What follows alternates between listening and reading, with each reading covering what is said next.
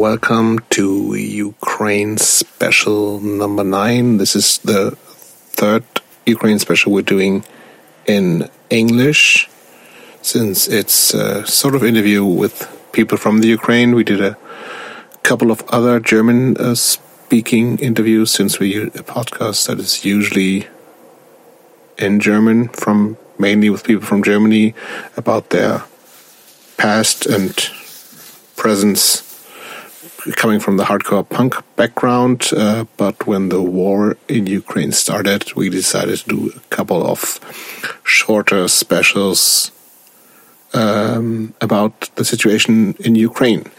And when we started doing that, uh, we got a message uh, on social media, media from Maxim, who plays in the Ukrainian band Cardinal Birds, who also said he's gonna he's interested in telling us about their his and their situation. But it wouldn't be possible to do like a normal interview, which we usually do. We do talks over Zoom, but that is not possible for them right now. So he suggested that we send over some questions and they send over audio files with the answers.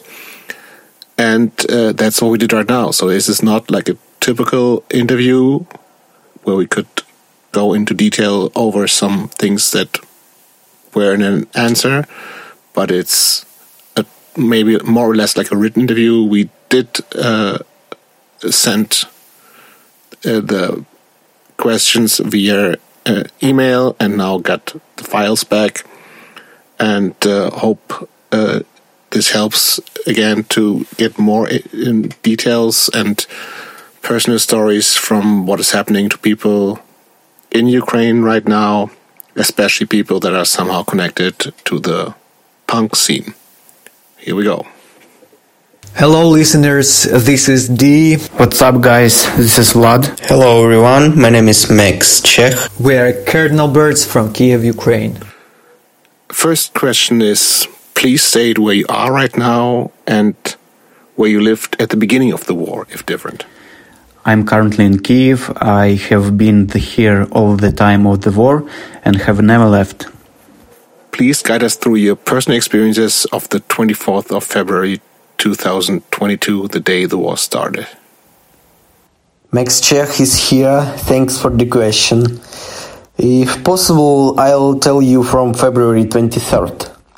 The guys uh, from the band and I were in the studio, and it was the final day of recording our EP.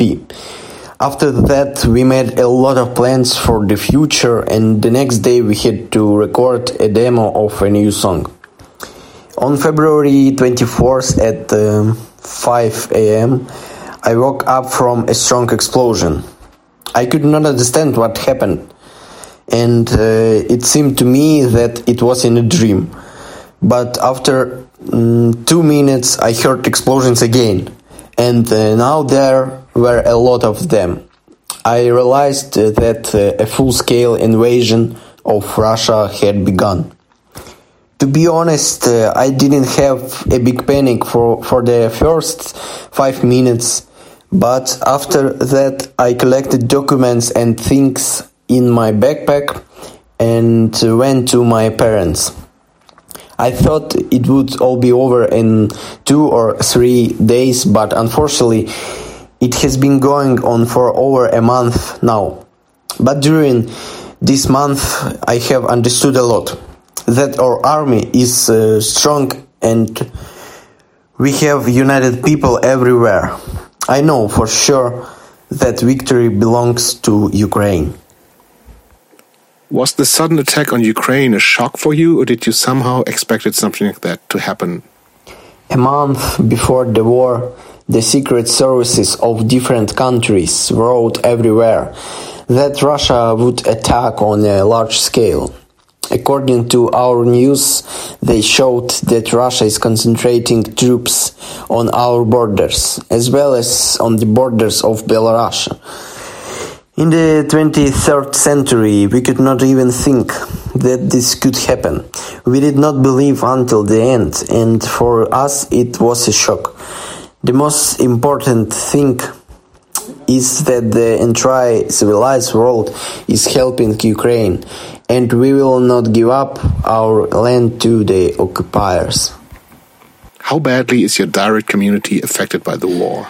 We are all from Kiev, and since this is the capital, it is under fire from the invaders all of the time.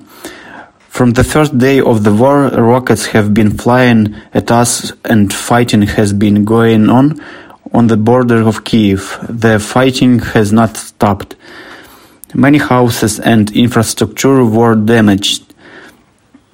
The metro does not travel from the left to the right bank of the city. The places where we still walked on February are practically destroyed. But we are holding the blow and uh, are 100% sure that nothing good awaits the occupiers here. What has changed from the beginning of the war until now? Life in general has changed. Other priorities, other joys in life. What used uh, to be commonplace is now a luxury. For the first time, when I ate warm homemade food after a week of the war, it was something incredible for me. At the beginning of the war, uh, there was complete chaos, constant bombing, uh, shortage of goods and medical supplies. Everyone understood that a terrorist country had attacked us and that uh, at any second a rocket could fly uh, right throughout your window. For months, I slept with my family in a shelter, and only on the, at the beginning of April we returned home after the victory in the Kiev region by our army. Now life is returning. Transport and small shops are starting to work, and uh, the whole city is starting to work to support the economy and help other regions in this difficult moment. And and it's uh, understandable to do everything possible from everyone for our victory. What is important for you right now in the current situation? The most important thing for me is the safety of my family and friends. It is very difficult to understand that everyone is in different parts of the country. I don't worry about myself as much as about relatives. This is probably our national idea. It is important for me that the Russian fascists leave Kherson, Donbass, Crimea, Mariupol, that our residents would be freed and this nightmare would be end for them. And of course, the most important thing for me is victory in this war. This war is not between Ukraine and Russia. This is war of the civilized world with a horde. A primitive, a bloodthirsty horde, and therefore the whole world should be interested in the victory of civilization over a terrorist country. Are you expected or obliged to fight? I am not a soldier or a warrior, but I am subject to mobilization. I am in the first category of mobilization and now the second phase is underway. Professionals and patriots, the pride of our country, are fighting for us. At this stage, I can only help financially and uh, humanitarianly, but in turn, we united in small groups for civilian control united between houses and streets. We all keep in touch with our military and territorial defense, and our Molotov cocktails are always ready. We have fortified our areas with anti-tank hawks and sandbags. At this stage, our garden is the civilian control of our streets. What is your point uh, to the physical physical defense and the fighting back that is happening right now. Has this point of view always been this way, or has it possibly changed since the beginning of the invasion?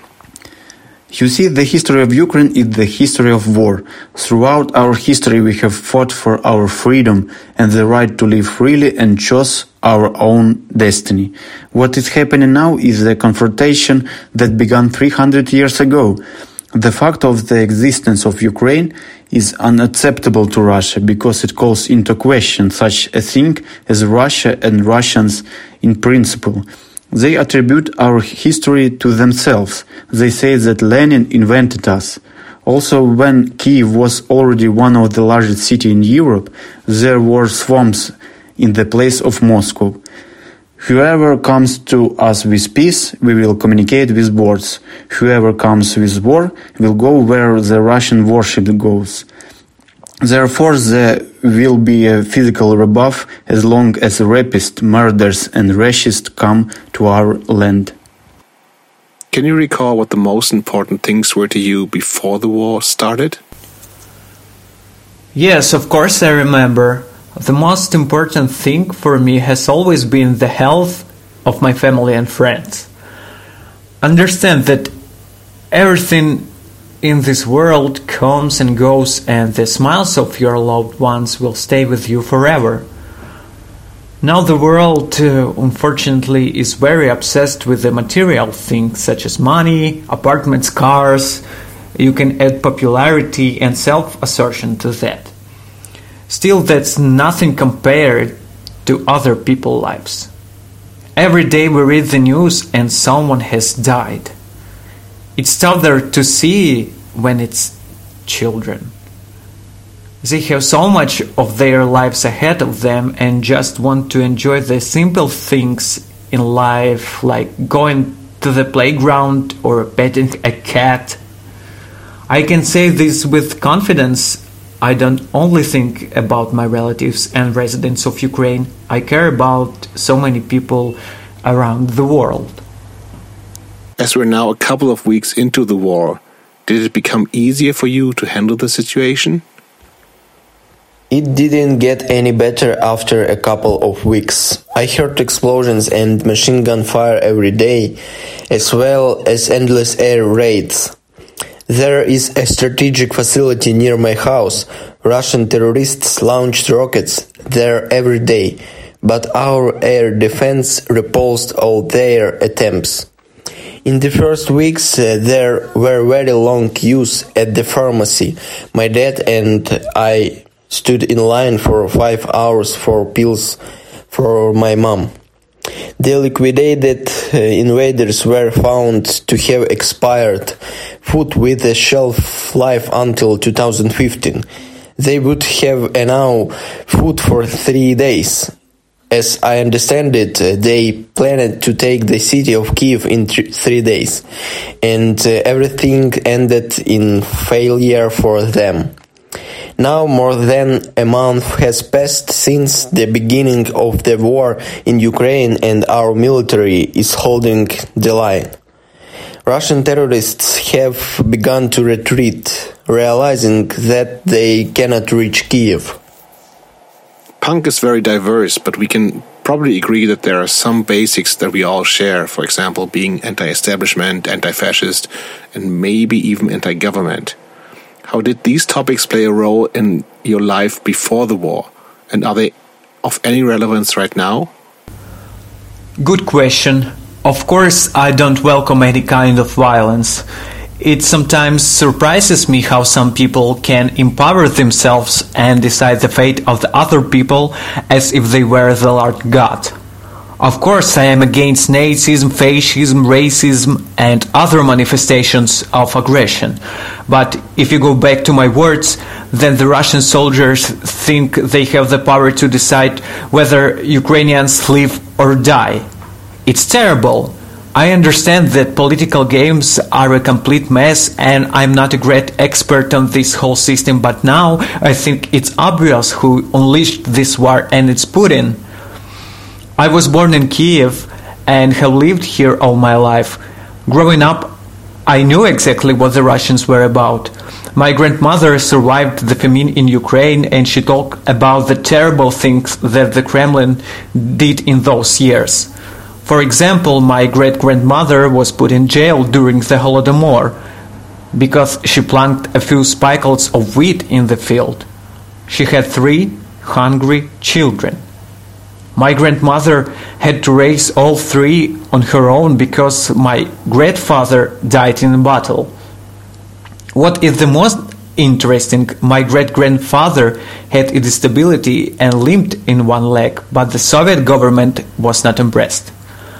Also, my grandmother told me about how German and Russian soldiers came to their village and went into their house. Grandmother said that Germans were dressed in clean and tidy uniforms, and they'd had cigarettes and sweets with them.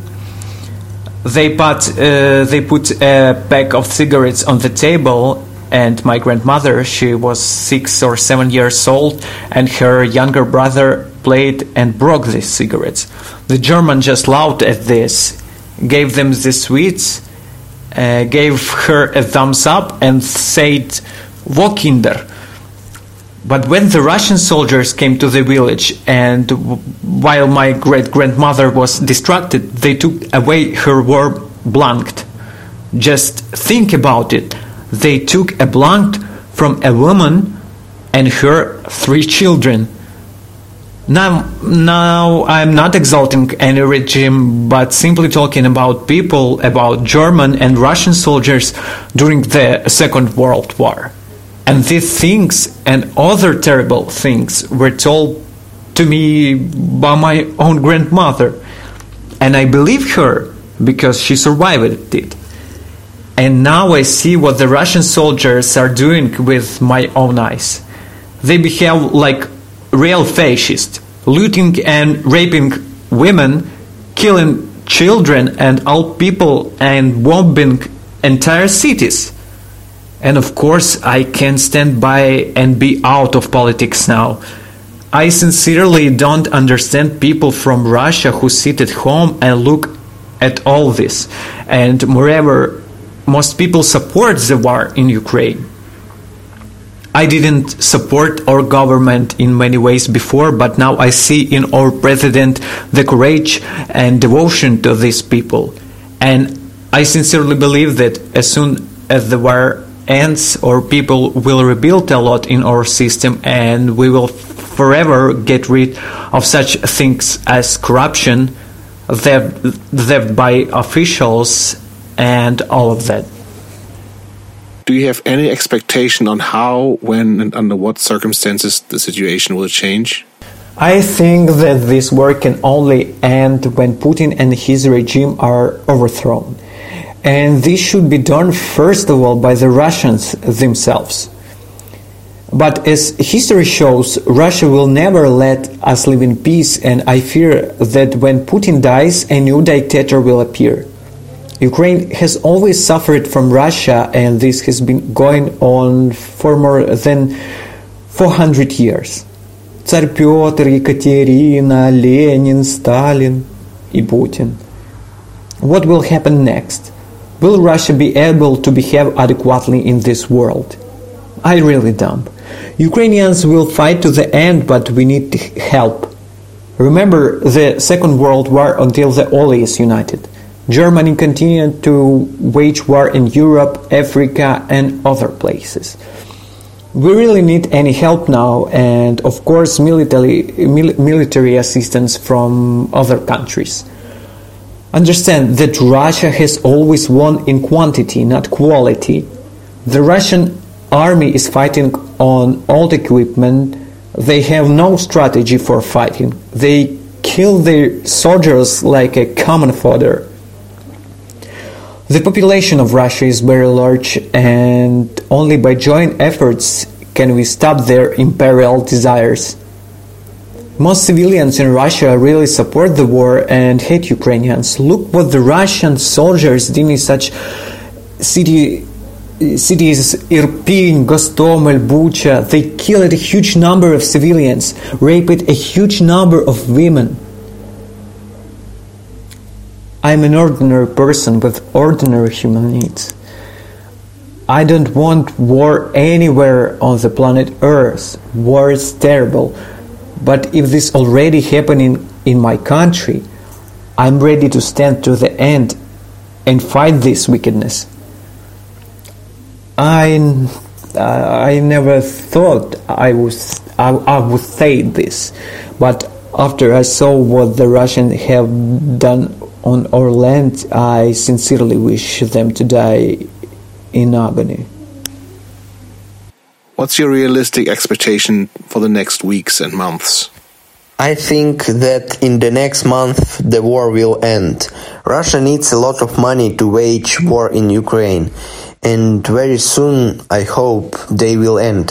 Sanctions imposed by, by the entire civilized world will come into full force during this month. We see that the people of Russia support their dictator and are happy with everything. Well, then I can say that they will have a bad future. They will be isolated from the whole normal society. At least five generations of Ukrainians will hate Russia and curse them for the death of our people. They will never wash the blood of their hands. How critical is your general supply situation and how critical is your personal financial situation? Today, deliveries to our supermarkets are stable. On the shelves of the store, there is everything necessary for life. Before the war, I worked as a drum teacher. At the moment, there is no job for me. I only give uh, an online lesson for one of my students. He came to study when he was three years old and now he is eight. And he dreams of becoming a professional drummer and going on tour with his band. Now I'm spending my savings and when they run out, I'll look for any job that will take me, even if it's physically hard to work. You received lots of support from the international music community. Please let us know how exactly and what that means to you. I always knew from my own experience that music can bring people together and can help people. We have many listeners all over the world, and from the first day of the war, we receive on messages from Argentina, Great Britain, United States, Canada, Germany, and other parts of the world. We have created patriotic merch and sell it uh, all over the world, and we donate the proceeds from sales for the benefit of the Ukrainian people. We were surprised when we found out that most of or t-shirts were bought in Japan. We didn't even know that so many people in Japan listen to our music and are ready to help us. It's incredible. Of course, any help is very important for us now, and we really appreciated it. Even the usual message with the words, How are you guys? already means a lot to us. I love this world and. Uh, I believe, and I believe that there are a huge number of good people in the in the world. And I would really like to see each of these people after the war and shake their hands. I am glad that thanks to music we find kind people and they help us fight this horror now. Music is an incredible tool for international connection and I'm glad I choose this path. And I know that if God forgive, people will have a difficult period in their lives, I will always support them in the same way as they support the entire Ukrainian people now. I am sincerely grateful to each of you guys, and I will not stop repeating. What can the listeners of our podcast do to help? If you have rallies in support of Ukraine in your country, please come out to them. Any appearance of information about protests in any country and any city is a clear example of the fact that we are not alone. It's very important for us that the whole world would resist the Russian war. If you can, help spread any kind of information on the internet about how the Russian army is committing crimes against humanity. If you can, donate money to charitable organizations. Many Ukrainians are left without homes, food, and ordinary things. If you have desire, you can also buy our merch, the money from the sales of which we will send to the charity. Simply put, but we are now glad to any help. Even the fact that we are now given an interview on your podcast is already a huge help for the entire Ukrainian people. Thanks to you guys, people in the other countries will be able to find out what is really happening here. So thank you guys too. Thank you so much for your time.